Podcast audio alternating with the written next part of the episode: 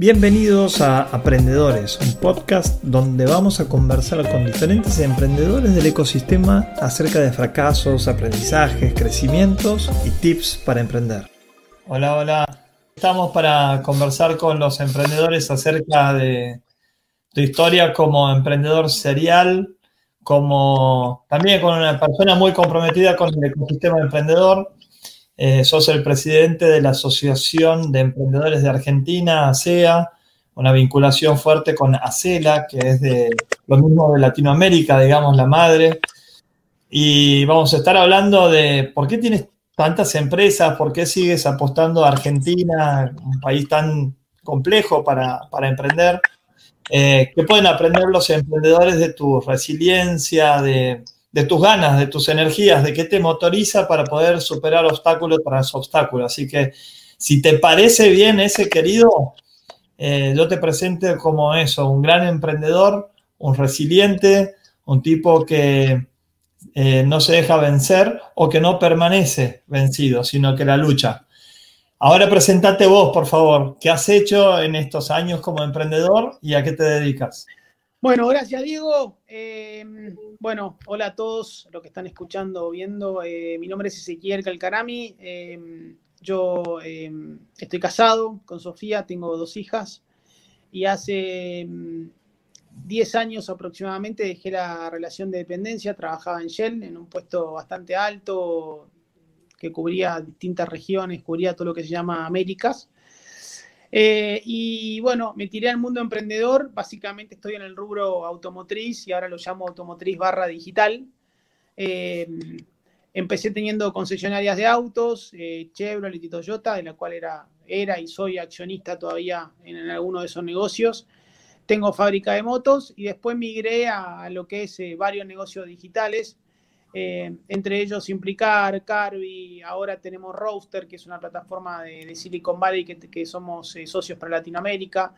Eh, tengo una también de un e-commerce de motos, o sea, tengo todo lo que es digital y automotriz en tres o cuatro proyectos digitales que me entusiasman muchísimo y en paralelo también tengo los negocios que llamo offline, que son las concesionarias y la fábrica de motos, que son más negocios, vamos a decirlo como eh, fuertes en lo que es capital, capital, eh, capital o inversión, eh, y todo lo digital que estamos creciendo un montón y estamos súper contentos con eso.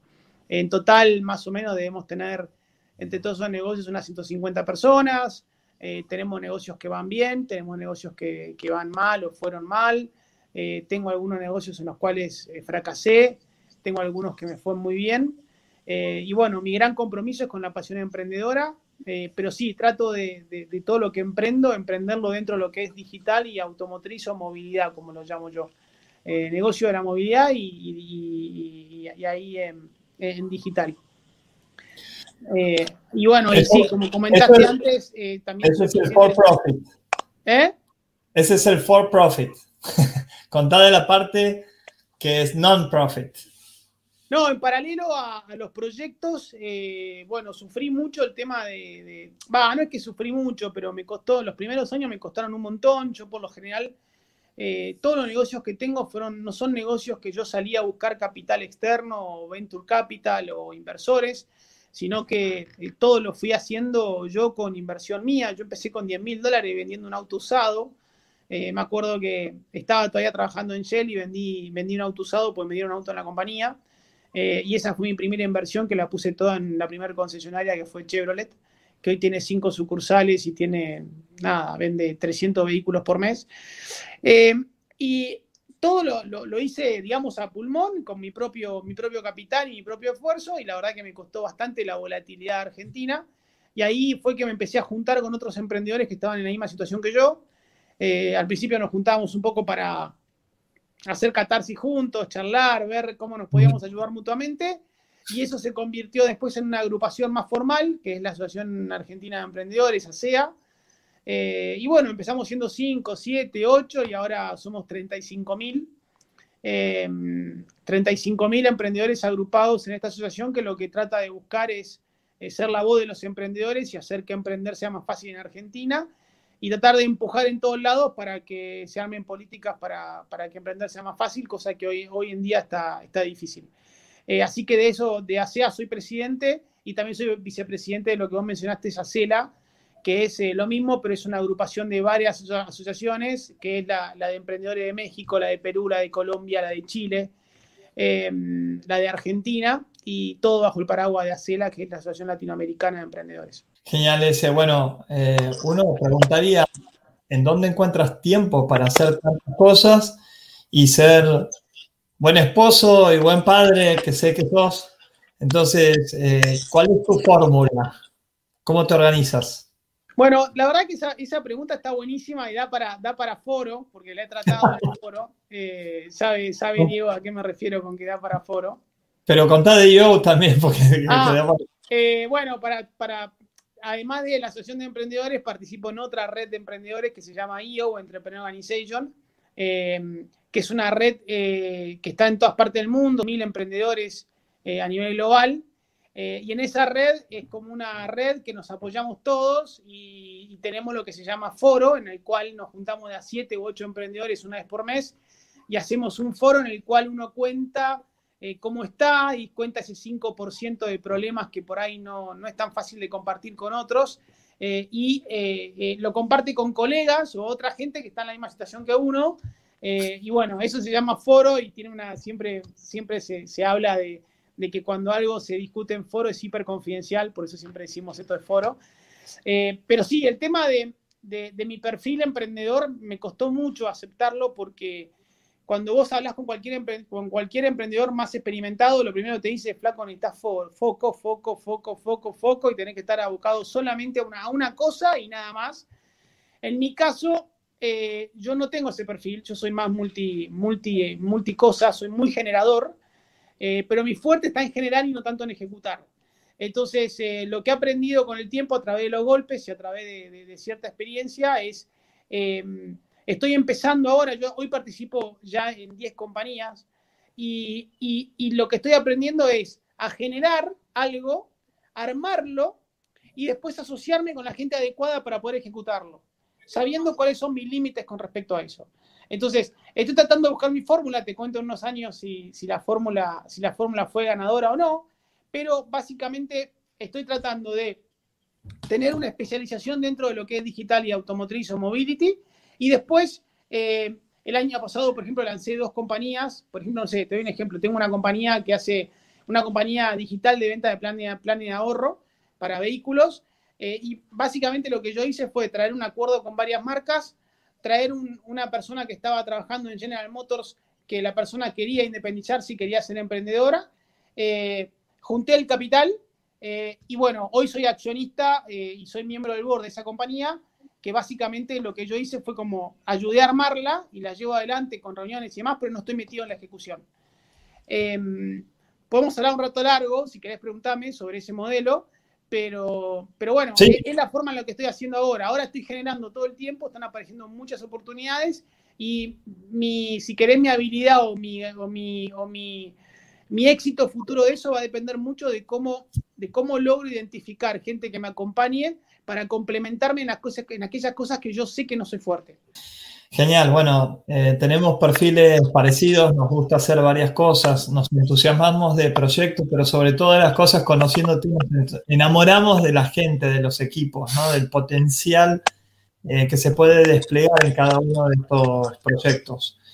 Yo, la verdad que de esto quiero hablar un, un rato, me vas a decir cuáles han sido los, aprendizajes que has tenido, porque no es fácil, recién mencionabas algunos fracasos, algunas cosas en donde te está yendo bien, y, eh, pero déjame poner un, poquito de stand-by, hay algunos ruidos que se sienten de fondo, no sé si sos vos y tu micrófono, le pregunto de paso a la gente si nos está escuchando bien, por favor eh, lo comentan para, para, ver si tenemos que ajustar algo y ahí este, lo hacemos en un segundo. Eh, y de paso, déjame aprovechar esto para saludar a Valentina, a Clara, a Gustavo, a Diana, a Eje Arte, que nos acompaña siempre desde Pereira, Colombia, a Juan Armando San Juan, que siempre nos acompaña también de Cundinamarca, Colombia, eh, Tomás Santamaría, Vanessa Alejandra Gese, Edu Clerici desde San Fernando de Valle de Catamarca, muy bien, María Cristina González, de Ociel Salinas. Bueno, muchas gracias y por favor avísennos. Gracias Pablo, si algo no, no se está escuchando bien. Ese, entonces decías que tienes o que estás armando una especie de framework para ir un poco en contra de la tendencia esta donde te dicen foco, foco, foco, no mires para los costados, hay, una, hay un solo objetivo porque si no es tremendamente complejo que te vaya bien. Decías, eh, ver la oportunidad, conectar puntas, necesidades, demandas y gente, equipos, armarlos y después dejarlos crecer. ¿Cuál es el punto en donde vos sientes que puedes empezar a, a soltar la cosa? Y también, otra pregunta que te quiero hacer vinculada a eso, tienes varias empresas, si una que estás iniciando le vas a poner un poco más de tiempo, ¿qué pasa con las otras? ¿Quién te cubre? ¿Cómo te vacapean? ¿Cómo arreglas con tus otros socios? Cabe aclarar que si bien yo tengo varias compañías, están todas en el mismo rubro y eso hace mucha sinergia. ¿eh? Entonces, no, no, es que son, no es que estamos en una compañía de agro y después en otra de logística y en otra de e-commerce de productos. Básicamente estamos metidos en lo que es automotriz, movilidad y digital entonces hay mucha sinergia. Eso es importante que lo tengamos en cuenta porque capaz que yo, yo lo, tengo como, como, distintas compañías, pero por ahí una compañía más grande lo tendría como unidad de negocio diferentes, ¿no? Entonces, eh, esa, esa, es, eso es una aclaración que, está bueno. después sí, eh, lo que pasa es que muchas veces me demanda mucho tiempo en los comienzos algo em, y, tiene una etapa de, muy intensa mía eh, hasta, hasta, el setup inicial y después de a poco, una vez que ya tenés las personas adecuadas, uno va viendo cómo empieza a tener vida más allá de uno. Y ahí donde decís, bueno, ahora puedo empezar a, por ahí no, no, no, ligarme tanto a esto. Eh, pero, pero tengo historias de todo tipo y, color. Eh, el año pasado me acuerdo una que, que, para mí fue, fue, fue, nada, fue como interesante, que es, eh, tenía que, tenía que mejorar el tema del e-commerce. Eh, yo, tengo varias, varias compañías que hacen e-commerce para vehículos, pero tenía que mejorar el producto y no tenía la inversión para, hacer, para mejorar el producto. Entonces eh, contacté al dueño de una compañía en Silicon Valley que se llama Roaster, que es una compañía líder, una compañía que hoy está en 2.000 concesionarios, levantó 30 millones de dólares, o sea que tenía un producto súper, súper completo. Y me acuerdo que un feriado lo contacté por LinkedIn al dueño de la compañía, al founder, eh, y bueno, tres, semanas después estaba en un avión yendo a San Francisco. Eh, te la corta, pegué una relación bárbara con él. Eh, nos hicimos socios para Latinoamérica. Eh, logré vendérselo a, dos terminales muy, muy grandes y generar una compañía que hoy por hoy está facturando varios, digo que el 2021 va a facturar varios millones de dólares al año. y empezó todo con un LinkedIn y un, y un mensaje en LinkedIn. Eh, y ahí es donde, ahí un poco te explico cómo soy yo. Soy generador, empiezo y trato a partir de eso de construir. Eh, y bueno, ahora estoy en, esa compañía puntualmente viendo cómo armo el equipo para poder sostener una ejecución eh, más allá de mi persona. Pero bueno, se lo vendí, por ejemplo, a Toyota Latinoamérica. Vos pensás que de, de, de, un, de un LinkedIn y una introducción fría a un americano, fui allá, me traje la, el partnership para toda Latinoamérica eh, y, después se lo vendimos a una de las corporaciones más grandes automotrices. Eh, y ahora estamos haciendo todo un rollout en varios países.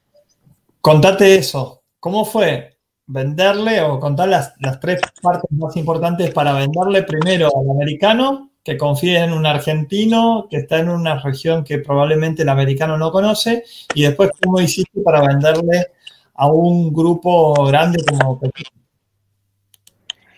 Mira, te voy a decir algo que aprendí también. Eh, aprendí en el camino emprendedor. Yo no sé cuánto a la gente que entrevistaste te lo ha dicho, pero el tema timing y suerte eh, en el camino emprendedor, eh, la gente que está escuchándonos tiene que saberlo, que hay veces que uno puede esforzarse por todos lados, realmente ponerle, no sé, 24 horas de trabajo, pero hay un tema de suerte y de timing que a veces se alinean, que hay gente que lo llama el kairos, ¿viste?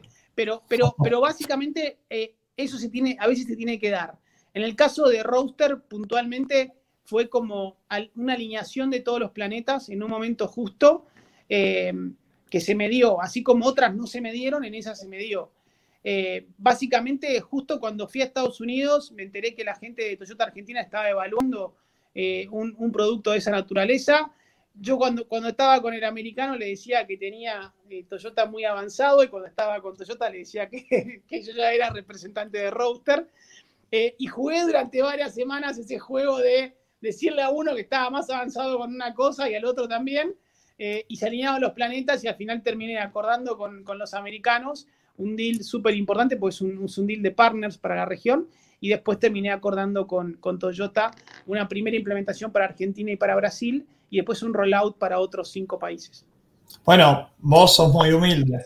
Estás diciendo, tuve suerte, fue el destino, fue Kairos, eh, ese dios griego, ¿no? De la mitología griega, pero vos te tomaste el avión, lo contactaste por LinkedIn, tuviste la locura de decirle, flaco, estoy para sumarte valor, tengo esta propuesta de valor, te puedo representar en Latinoamérica, y después la misma locura para con Toyota. Entonces, bueno, si bien, ¿qué, aparte del timing, ¿qué, ¿qué, otras cosas tienen que existir? Bueno, ahí iba, yo que quería escribir una nota, algún día la voy a escribir si tengo tiempo, porque ahora no tengo ni tiempo ni para actualizar mi LinkedIn, en estos últimos seis meses fue una locura, todo, todo eso que te cuento, más otras cosas más, fueron una locura. Pero algún día voy a escribir una nota quería escribir una nota que sea eh, eh, resiliencia, eh, gracias por haberte conocido. La, la, realidad es que yo el año pasado conocí la resiliencia eh, a, nivel, a nivel personal muy, de manera muy práctica. Y, y, y, digamos, te puedo contar un par de negocios que se me cayeron en Argentina por la volatilidad. y donde tuvo, tuve momentos, días muy complicados, que por ahí llegaba a casa y le decía a mi mujer, gorda, ¿viste toda esta inversión que hicimos en, en la fábrica de motos? Bueno, mandemos la, mandemos la pérdida porque perdimos todo. Eh, digamos, momentos muy complicados que te hacen cuestionarte, que te hacen bajar, tirar la toalla. Y ahí en ese momento apareció o apare, aparece esa gana de, no, no me voy a caer, no, no voy a dejar todo, no voy a tirar todo. Y de repente mandás ese mail, empujás, haces ese contacto y empezás a moverte y, y la, las tasas son bajas, eso es importante. Por eso te hablaba del tema del timing y la suerte, porque también hubo otros casos en los cuales contacté a otra gente por LinkedIn. Y hubo otros casos en los cuales también me moví y sin embargo no se dio. Pero eso para mí la resiliencia, es esa capacidad de decir, bueno, no cuelgo la toalla, sigo intentando, sigo empujando, sigo siendo perseverante, que al final algo va a terminar saliendo. De, déjame, déjame preguntarte esto. Eh, cuando vos le mandaste al americano, ¿hiciste otras otros intentos de contactar con gente, de armar una plataforma similar o algo que en ese momento de crisis te haga salir adelante? Sí, yo por ejemplo, eh, para que vos te una idea, yo cuando empezó la pandemia eh, le escribí a todos los directores comerciales de todas las terminales automotrices, todos, todos. Y en algunos se los, se los, les escribí en frío vía LinkedIn y otros les escribí más con un, un mail más personalizado porque tenían algún contacto y otros tuve la suerte de poder hablar por teléfono pero en un momento me encontré con que no tenía nada y dije, yo no puedo no tener nada. Eh, y de repente empecé a disparar. Todos los días decía, bueno, a ver, hoy voy a hacer algo nuevo. Hoy voy a eh, escribirle a dos directores comerciales de dos terminales. Hoy le voy a escribir a tres importadores. Hoy voy a... Y eso me, em, me empezó a generar. Y hoy estoy muy cerca, no lo quiero decir, pero estoy muy cerca de otro deal, además de Toyota, que sería un deal, digamos, para seis países de una envergadura tremenda, eh, y empezó con uno de esos mails eh, fríos en marzo, abril. Entonces, un poco lo que aprendí es, si vos tenés esa capacidad resiliente de no caer, o sea, ¿viste, ¿viste esa frase que te dicen, no, no podés matar a alguien que, que, que en realidad no se va a morir, porque no lo podés matar, porque no se va a caer. Entonces, si vos tenés esa capacidad de decir, mira, no voy a morirme. Siempre voy a, siempre voy a tratar de salir adelante, siempre voy a tratar de buscar una vuelta y siempre voy a estar buscando. En algún momento te va a llegar una, en algún momento algo te va a llegar, pero es simplemente un tema de, probabilístico. Es como cuando ibas a, eras joven y ibas al, boliche a bailar y claro, una sola, una sola chica y te decía que no y te ibas a tu casa, fue una noche muy frustrante para vos. Ahora, si vos encarabas en vez de a una, diez, seguramente alguna iba a tener una respuesta positiva para con vos. Entonces, ese es un tema que me parece muy importante para hoy en día, para el emprendedor, más que nada con el mundo volátil en el que estamos, eh, en no caerse y no querer tirar la toalla y de repente sentir todos los días decir, bueno, ¿sabes qué? Yo hoy no voy a tirar la toalla y hoy voy a hacer esto. Y hoy voy a, voy a, iniciar esta nueva, este nuevo contacto o esta nueva idea de negocio o voy a contactar a esta persona, o le voy a decir a esta persona que me contacte con tal persona. Mira, la semana pasada se me cayó eh, uno de esos contactos que hice, eh, eh, avancé, avancé, avancé, era para, para, expandir una compañía en Chile, en toda Latinoamérica, en el sector automotriz, en algo muy interesante con autos usados. y yo hice contacto con gente de Estados Unidos que tenía un fondo, armamos reuniones con los directores de la compañía, habré dedicado, no sé, dos, tres meses. Y la semana pasada se cayó. Y hoy, te la cuento y, es lo mismo que nada. Entonces, eh, se te caen por ahí, se te caen seis, siete, ocho, pero hay una que te avanza, dos que te avanzan. Entonces, esa por lo menos es como yo estoy encarando hoy en día. Eh, y, para mí es un tema de resiliencia, es un tema de decir, bueno, a mí me ha pasado, eh, Diego, semanas que estaba muy vacío de cosas y haber sido mi resiliencia, mis ganas de, no caer y de seguir adelante, lo que me generó oportunidad de las otras siguientes semanas. O sea, de una semana a otra o de dos semanas a otra haber podido generar cosas para sentirte que seguís en el camino y no caes. Eh, pero bueno, me interrumpo porque... Che, no, porque es todo muy rico.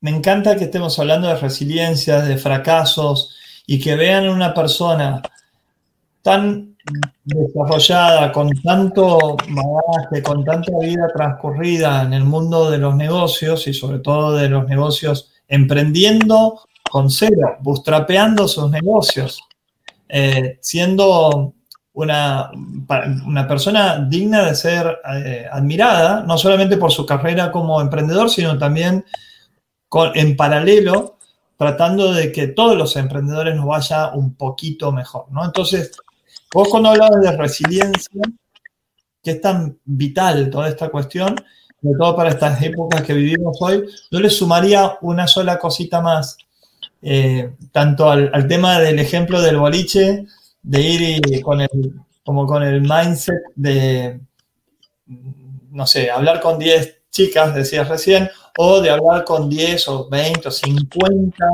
eh, personas, empresarios, directores comerciales, etcétera, que estén en un determinado rubro que representan un segmento.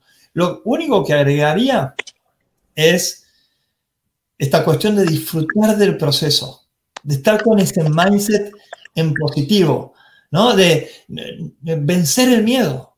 Todos tenemos por naturaleza el miedo al rechazo. Entonces, ¿vos cómo has aprendido ese a sobreponerte con estas eh, conversaciones internas mentales de decir que, parte de tu cerebro te diga, no, no, no, no, no, no hagas esos llamados, no intentes por LinkedIn, eh, no, no va a funcionar. ¿Cómo has vencido a tu propio yo? A ver, en mi caso, hay, algo que es un convencimiento muy interno y una vocación muy interna de que yo no voy a estar haciendo otra cosa. O sea, yo no me estoy, no estoy comparando, a ver, si no me va bien acá, me voy a, no sé, me voy a liderar una, una startup en relación de dependencia o me voy a un trabajo en cierto lugar. La realidad es que no me lo paso por la cabeza. Entonces, eh, a mí me tiene que ir bien, sí o sí por acá, o me tiene que ir bien, no me queda otra. ¿Por qué? Porque es el camino que elegí y es eh, por donde yo veo mi, vocación y mi libertad emprendedora y en todo sentido, y no veo otro camino. Entonces, a mí lo que sí me genera mucha fuerza es el hecho de, bueno, mira, es esto. Eh, quizás eh, te, juro que te envidiaría mucho si me decís que vos eh, has logrado poder llegar a la instancia de disfrutar el camino. yo no voy, a, no, voy a vendértela, a mí me, ha costado mucho los primeros años y es dificilísimo disfrutar el camino porque, porque, bueno, porque uno está comenzando. es distinto cuando de repente uno ya por ahí agarra una compañía que está formada. O sea, yo siempre digo, yo tengo, por ejemplo, algunos amigos que tienen compañías eh, que iniciaron los padres o que iniciaron los abuelos. Empezás en la vuelta número 50. Claro. Nosotros, nosotros empezamos en la línea largada, o sea, cualquiera, cualquiera de esas personas tiene 50 años atrás eh, para montarse. Entonces, eh, a mí lo que, me, da mucha energía es este tema de saber que esto es lo que yo elegí, me vaya bien o me vaya mal, eh, esto es lo que yo quiero ser, eh, y bueno, y voy a morir con las botas puestas. ¿Por qué? Porque este es el camino, no hay otro. Cuando vos empezás a pensar que hay otros caminos, y ahí empieza el problema, ¿no? Porque ante la, menor, ante la, menor adversidad que tengas por acá, y siempre te va a tentar por ahí alguna otra cosa. Em, y ahí es donde tiene que haber un convencimiento de, que este es tu camino y que vos querés ser un emprendedor y querés eh, crear compañías. Eh, pero sí, envidio a la gente que ya está, en ya está en una etapa en la cual puede disfrutar del proceso. A mí em, todavía no llegué a esa instancia, la estoy trabajando bastante internamente, eh, el poder disfrutar eh, todo este, este, tema esta etapa de creación. Vos pensás que yo en la pandemia nomás creé cuatro compañías. Y estoy hablando de cuatro compañías con, diferentes socios y demás, pero por ejemplo, una de las compañías que estoy creando es como socio con Equifax, que es una compañía líder a nivel mundial en lo que es eh, manejo y servicio de datos. y, la creé toda en una pandemia de, de marzo. Entonces, hay cosas muy lindas para disfrutar. Ahora, me preguntas esa compañía cuánto factura hoy, mirá, la estamos creando, recién el producto va a estar lanzando, se va a estar lanzando en marzo. Entonces, si, si no disfrutas el proceso, siempre vas a tener algo que, o sea, o te falta facturar esto, o te falta llegar a esto, o te falta ganar dos millones de dólares, o te falta hacer eso, te falta... Eh, vos recién definías con algo muy contundente, vas a morir con las botas puestas, haciendo alusión a que eh, vas a estar permanentemente trabajando, le vas a poner lo mejor de vos. Eh, te hago una preguntita que si quieres me la contestas o como, como quieras. ¿Qué piensas del propósito y si vos tienes uno? Tu propósito. Yo creo, yo, creo, que es lo que te mueve. O sea, Nietzsche siempre decía, si uno tiene un porqué en la vida, casi siempre encontrará el cómo. Eh, yo creo que es lo que te mueve. Vos tenés que tener un propósito. Eh, en mi caso, en mi caso puntual, eh, yo amo emprender, amo crear cosas de la nada. amo cuando esas cosas de la nada empiezan a tener, eh, a ser palpables, a ser reales, y me da una satisfacción tremenda. Entonces, mi propósito es eso, es emprender, ojalá emprender con impacto también. Por eso también dedico una cuota de mi tiempo al tema SEA, porque para mí eh, es importante no solamente que haya un impacto económico eh, en lo que hago, sino también que haya un impacto eh, más allá de lo, económico. Y, nada, entonces yo sí, el propósito lo tengo muy claro, pero creo mucho en esa frase de Nietzsche de si uno tiene un, un porqué en la vida, casi siempre encontrará el cómo. y es lo que te va a mover y lo que va a terminar haciendo que puedas encontrar la vuelta por un lado o por el otro. Bien, ese hay muchas preguntas eh, y creo que la gente está diciendo cómo haces para encontrar fuerzas. Por ejemplo, Olga Lucía Reyes dice, estoy en los primeros pasos creando mi empresa de social media marketing. ¿Qué recomendaciones tiene para combatir la ansiedad del principio que tiende a bloquear un poco la mente y las ideas? Yo, yo lo que, mira, eh, no soy un experto, pues yo soy hiper ansioso. Lo que yo, le, lo que yo le recomendaría es algo muy interesante que es eh, la ansiedad y la gana de, avanzar y de hacer, eh, la podés canalizar de una manera positiva. ¿Está bien?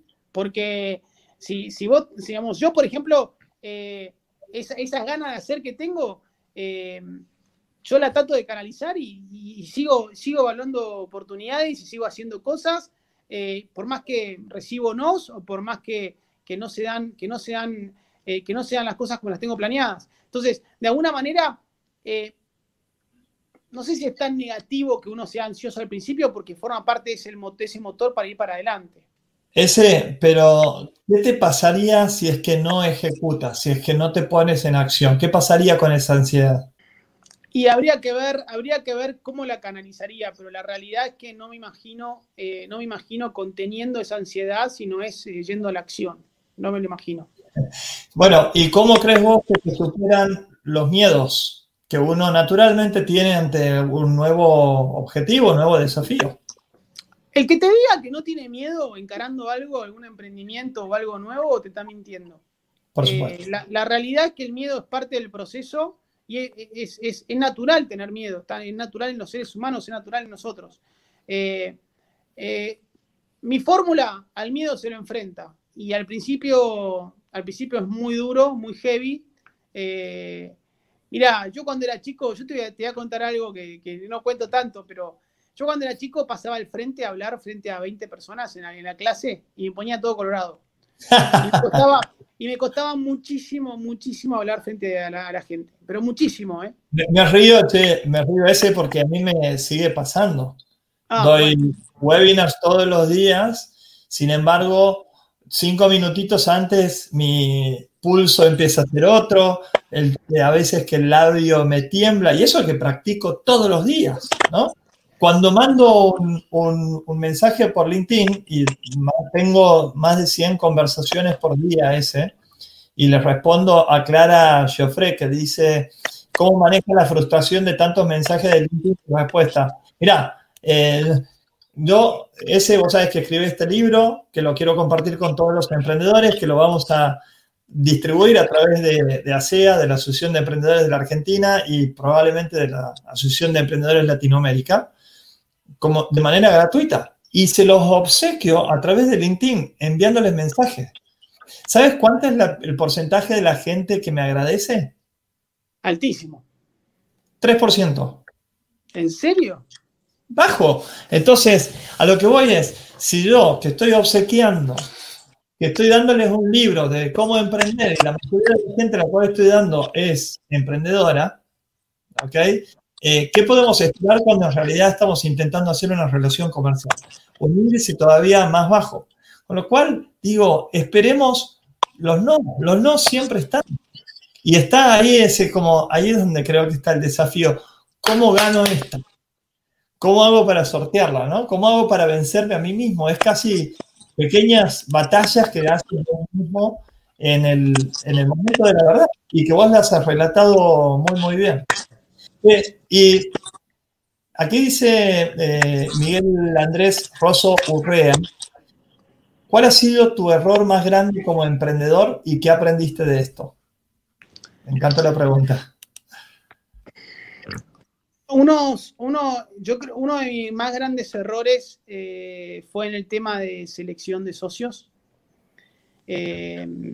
creo, que, creo que elegir socios es, es, muy, digamos, es, muy desafiante y uno tiene que priorizar qué es lo que va a querer elegir o, qué es lo que, lo que, lo que puede, lo que puede eh, llevar consigo mismo en, una relación con socios y, cosas que no. O sea, o sea, por ejemplo, si uno comparte los mismos valores o no comparte los mismos valores, si uno, son, si uno es complementario o no respecto a algunos skills. Eh, si uno, no sé, uno tiene un objetivo de hacer algo solo para venderlo y salir del negocio en 3, 4 años, o si quiere algo más para toda la vida. Eh, uno de mis errores más grandes fue en la selección de socios eh, em, y, por causa de eso he tenido que ceder a compañías o irme de compañías o por ahí eh, algunas cosas que, funcionaban, tener que, alejarme.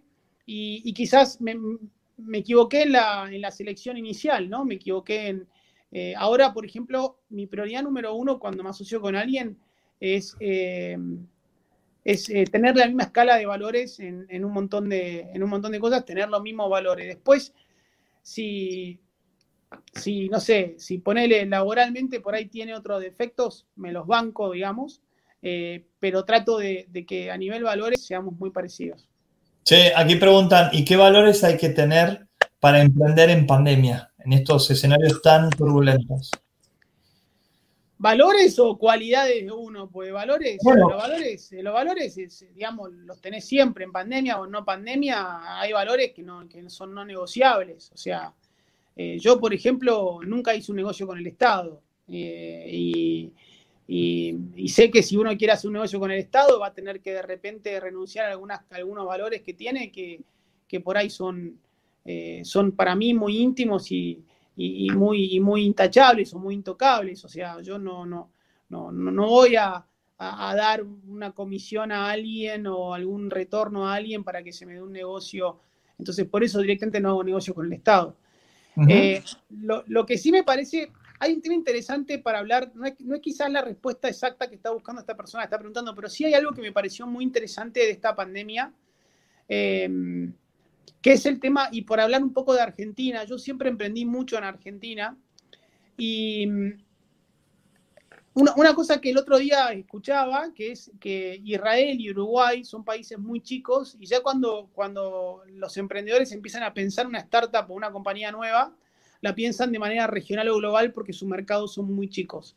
Yo creo que esta, esta pandemia o esta crisis en Argentina, eh, si vos le querés ver a un lado positivo, es que nosotros los emprendedores estamos aprendiendo que tenés que tratar no de pensar un proyecto o un negocio para Argentina, eh, por más que Argentina te tiente a nivel mercado, porque, por ejemplo, yo te digo, autos usados, autos usados es un mercado tremendo en Argentina, se venden 150 mil autos por mes. Entonces vos te, eh, te, tentás a hacer un negocio pensando solo en Argentina. Eh, lo, que me, lo que por lo menos a mí me sirvió mucho la pandemia es este tema de que empieza como no haber, no haber fronteras en muchísimos negocios que por ahí antes tenías que ir realmente presencialmente a venderlo o a ofrecerlo. Eh, y, creo que eso es una oportunidad muy interesante que puedes tener emprendiendo desde Argentina. No sé si la persona que preguntó es de, Argentina, de Argentina o de otro lado. Bueno, eh, es excelente el, tema de el mindset que hay que tener en este momento, ¿no? Que es mucho más eh, definido y estructurado que cuando emprendemos en otro momento, que nos tenemos más chance de que nos vaya bien, por decirlo de otra manera. Ahora, si nosotros hacemos bien las cosas, en este momento vos ves como que hay más oportunidades, que se abren las oportunidades o que se achican las oportunidades en pandemia. Em, yo creo que depende mucho de la flexibilidad de la persona. Hay que ver cuán, cuán flexible y cuán abierto estás vos para adaptarte a este mundo diferente y para encontrar eh, muchas oportunidades. Eh, o sea, hay, hay, no sé, mi modelo de negocios en muchas cosas que estoy haciendo cambiaron ya 8 o 10 veces. Eh, hay, que ver, hay que ver un poco cuán flexible sos vos. si, si vos sos flexible y estás todo el tiempo buscando la oportunidad y siendo una, como yo digo, una plastilina, yo creo que este momento puede ser un momento de grandes oportunidades porque se están generando nuevas tendencias, se están generando nuevas, nuevos huecos donde uno puede desarrollar cosas.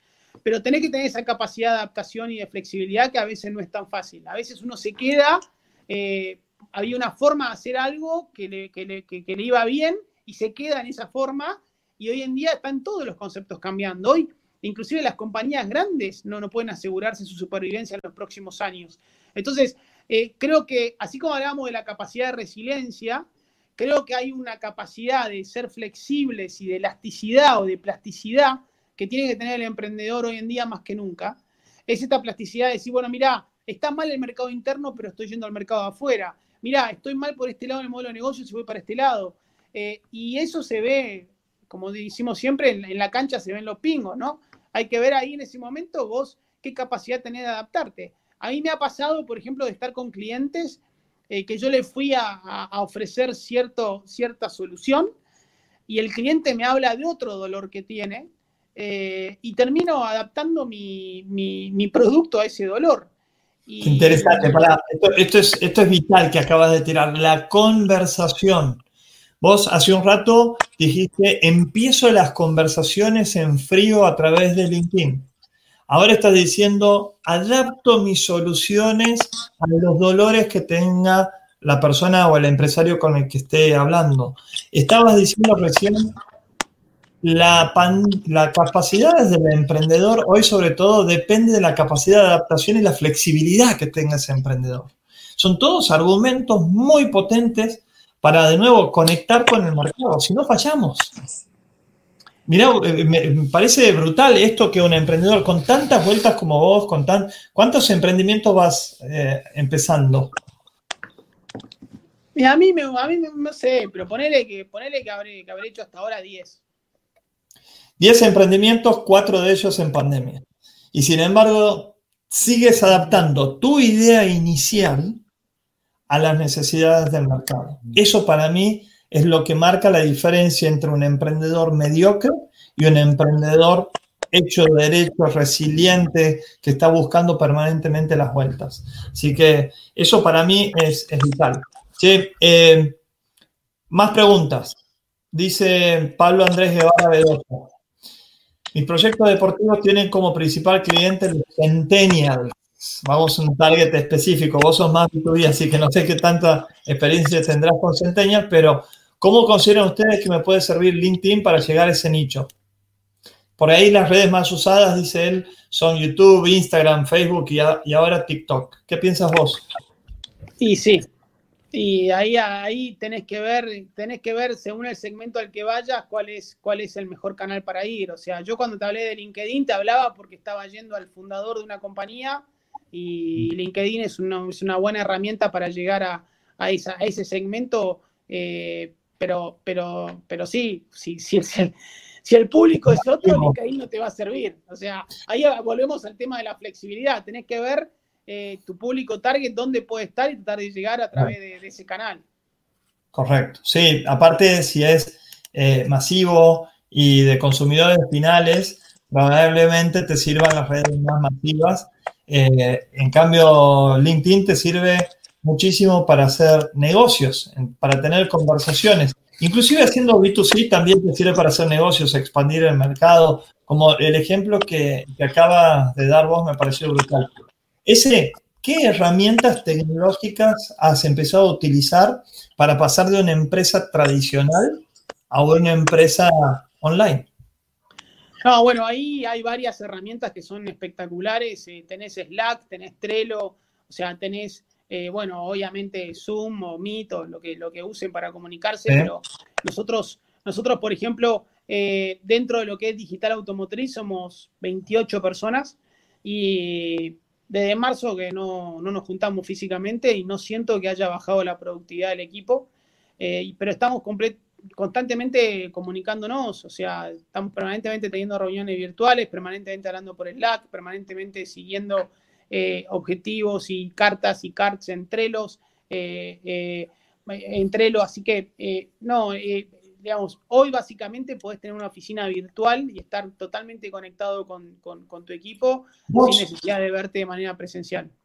¿Cómo, hablemos de liderazgo, qué características tienes vos que crees que han sido eh, positivas para adaptarte como líder a esta nueva realidad?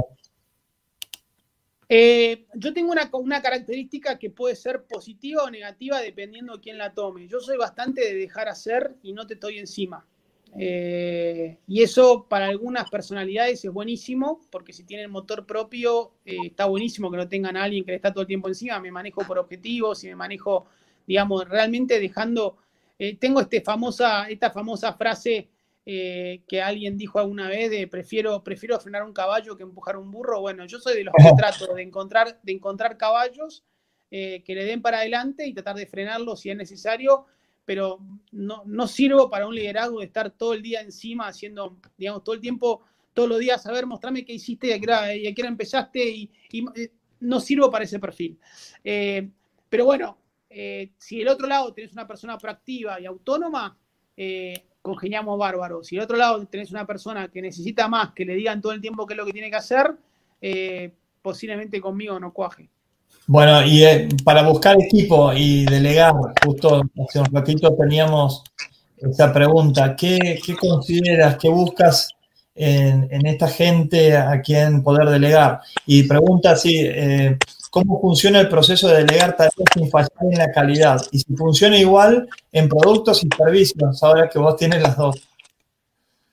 No, en producto, en producto es menor, eh, es menor la injerencia, porque en producto, digamos, hay compañías, vos podés tener una concesionaria de autos que venda autos y en realidad que la injerencia de la persona es menor que lo que puede ser en servicio, donde muchas veces lo que vendes es la persona misma o el conocimiento que tiene esa persona.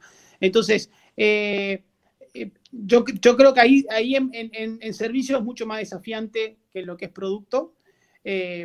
Y, después, eh, con respecto a la pregunta de, delegar, eh, te, puede, te puede ir bien o te puede ir mal, pero vos, o sea, a la, gente no creo que la puedas conocer en una entrevista.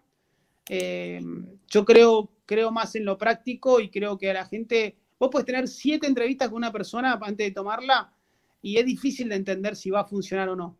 Eh, la tenés que probar en la cancha, la tenés que probar uno, dos meses, tres meses y con esa práctica real vas a ver, vas a ver si, esa persona es la adecuada o no. Eh, yo no le doy tanta importancia ahora a un proceso, digamos, de, reclutamiento tan largo, sino lo que hago es prefiero probar un mes, dos meses eh, y ver esa persona cómo, cómo trabaja en el día a día. Sí, inclusive también, ¿no? En el tema de sociedades, para errar lo menos posible, lo que he visto es, primero, como decís vos, un proyecto específico, solo contratar como consultor dos meses, tres meses, un proyecto específico, ahí vas teniendo conversaciones, vas creciendo, quizás en un proyecto ya más de largo plazo, un año, y en el medio vas sugiriendo las posibilidades de que te puedas asociar, ¿no? Obviamente diciendo, muy importante este tema, lo ves, si tiene los mismos valores, lo ves en la cancha también. Che, ese, ¿qué necesitan los países latinoamericanos de los emprendedores para empezar a generar el cambio que buscamos en Latinoamérica, ¿no? ¿Verdad? No solamente Argentina.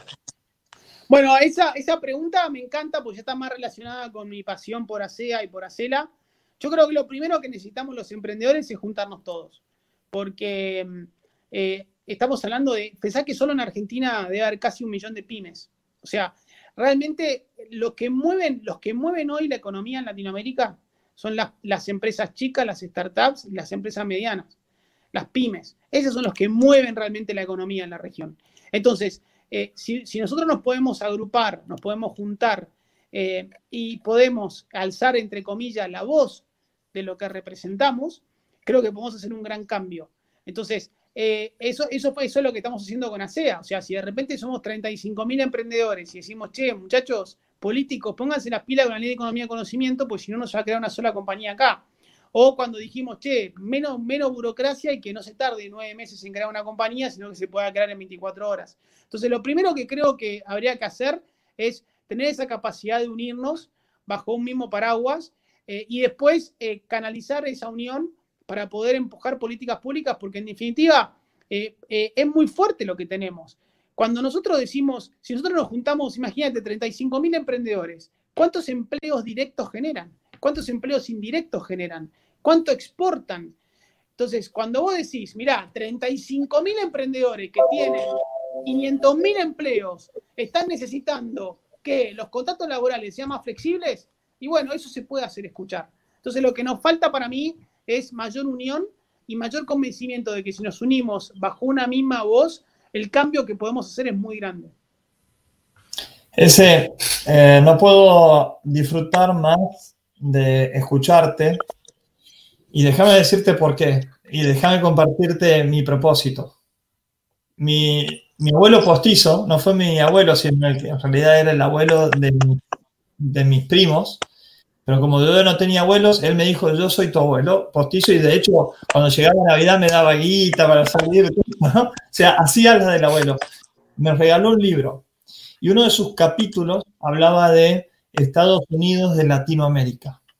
Quizás a partir de él heredé esta vocación y este deseo, esta cuestión más de propósito que probablemente yo no lo vea, pero me encantaría ver a Latinoamérica unida. Y vos sabes qué creo? Que los emprendedores somos la materia prima para generar esa, esa cohesión, esa unión, ese entendimiento de valores. Los empresarios vienen con una mentalidad muy vinculada al ego, entonces, los emprendedores vienen con esta mentalidad de cuál vos sos el fiel reflejo. Estás hablando de unión, de hacer cosas juntos, de, empujar para el mismo lado, de colaborar. Entonces, creo que estamos muy unidos, tanto en términos de valores como también en lo que estamos haciendo en el, día a día. Mi admiración por vos es grandísima y la verdad es que he podido no solamente disfrutar de una charla de amigos, sino también pensar en algunas ideas para adelante. Así que, eh, nada, te quería despedir con eso, agradecerte muchísimo y por favor, las últimas palabras son tuyas. Yo creo que al que, al que nos está escuchando y está emprendiendo, me, gustaría, me gustaría transmitirle, eh, me gustaría transmitirle eso, ¿no? De, que si bien por ahí está en un momento muy complicado en un momento muy oscuro, eh, si realmente están convencidos y si realmente eh, tienen vocación por hacer algo y por, hacer, y por, por llevarlo adelante y por construirlo, sigan empujando, sigan tocando puertas, sigan siendo flexibles y adaptando y escuchando lo que les dicen otros y, tratando de amoldarse a lo que pueda llegar a funcionar. pero la perseverancia y la resiliencia creo que hoy hacen la diferencia eh, y hay muchísimos casos en el mundo, si ustedes googlean y empiezan a escuchar, no hay emprendedor que haya llegado eh, muy lejos en la vida sin haber tenido momentos de muchísimo, de muchísima eh, desafío a nivel de dejarlo, a nivel de, no sé, si, si quieren, pensemos en Steve Jobs, fue echado de su propia compañía. Imagínate haber creado una compañía y que te digan gracias por todo, andate. Entonces, eh, esos momentos para mí son los que, los que te hacen grande, los que te hacen que podés seguir. Entonces, mi recomendación a la gente que te escucha, Diego, es realmente sean resilientes. Pero ser resiliente no es decirlo y nada más. Ser resilientes es ese día que estás muy bajón, que decís, esto no da para más, no puedo más con esto, ya, bueno, ese día, no, igual te sentás, igual mandás un, un mail a alguien, contactás a alguien, salís a, a ver a alguna persona, o sea, tratás de hacer algo para poder salir adelante. Yo creo que ese, ese para mí es mi mayor mensaje y, y, creo que, que, a la larga, a la larga, no importa después la volatilidad de cómo llegaste, pero a la larga eso tiene que pagar. Bueno, ese, bueno, fabuloso. Espero que podamos hacer muchos más de estos eventos. Lo vamos a empezar a cortar, lo vamos a publicar en LinkedIn. Entonces ahí vas a tener contenido para que puedas publicar en tu LinkedIn, actualizar, que vean estas reflexiones tan interesantes tan potentes que has hecho para refrescar lo que es el espíritu de emprendedor, el mindset de emprendedor, los valores del emprendedor y en definitiva esa vocación de hacer, de hacer para cambiar realidades. Ese querido, te mando un fuertísimo abrazo y espero que pronto nos estemos viendo, conversando, quizás no de manera virtual, pero encontrarnos personalmente, comer un rico asado y seguir emprendiendo. Muchísimas gracias. Diego, un, abrazo. Muchas gracias. Chao, chao. Bueno, gente, qué fenomenal, ¿eh? La verdad que lo aplaudo a ese. Ha sido un placer poder entrevistarlo, poder compartir tantas cosas importantísimas de los emprendedores. Él ha creado cuatro compañías en, estas, en estos últimos siete meses. Cuatro. Había creado seis antes. Entonces, oportunidades existen. Ahora, Ezequiel no es un tipo que se deja vencer. Ezequiel es un tipo que va buscando la manera de progresar, de salir adelante, de buscar vínculos. Es un buscador.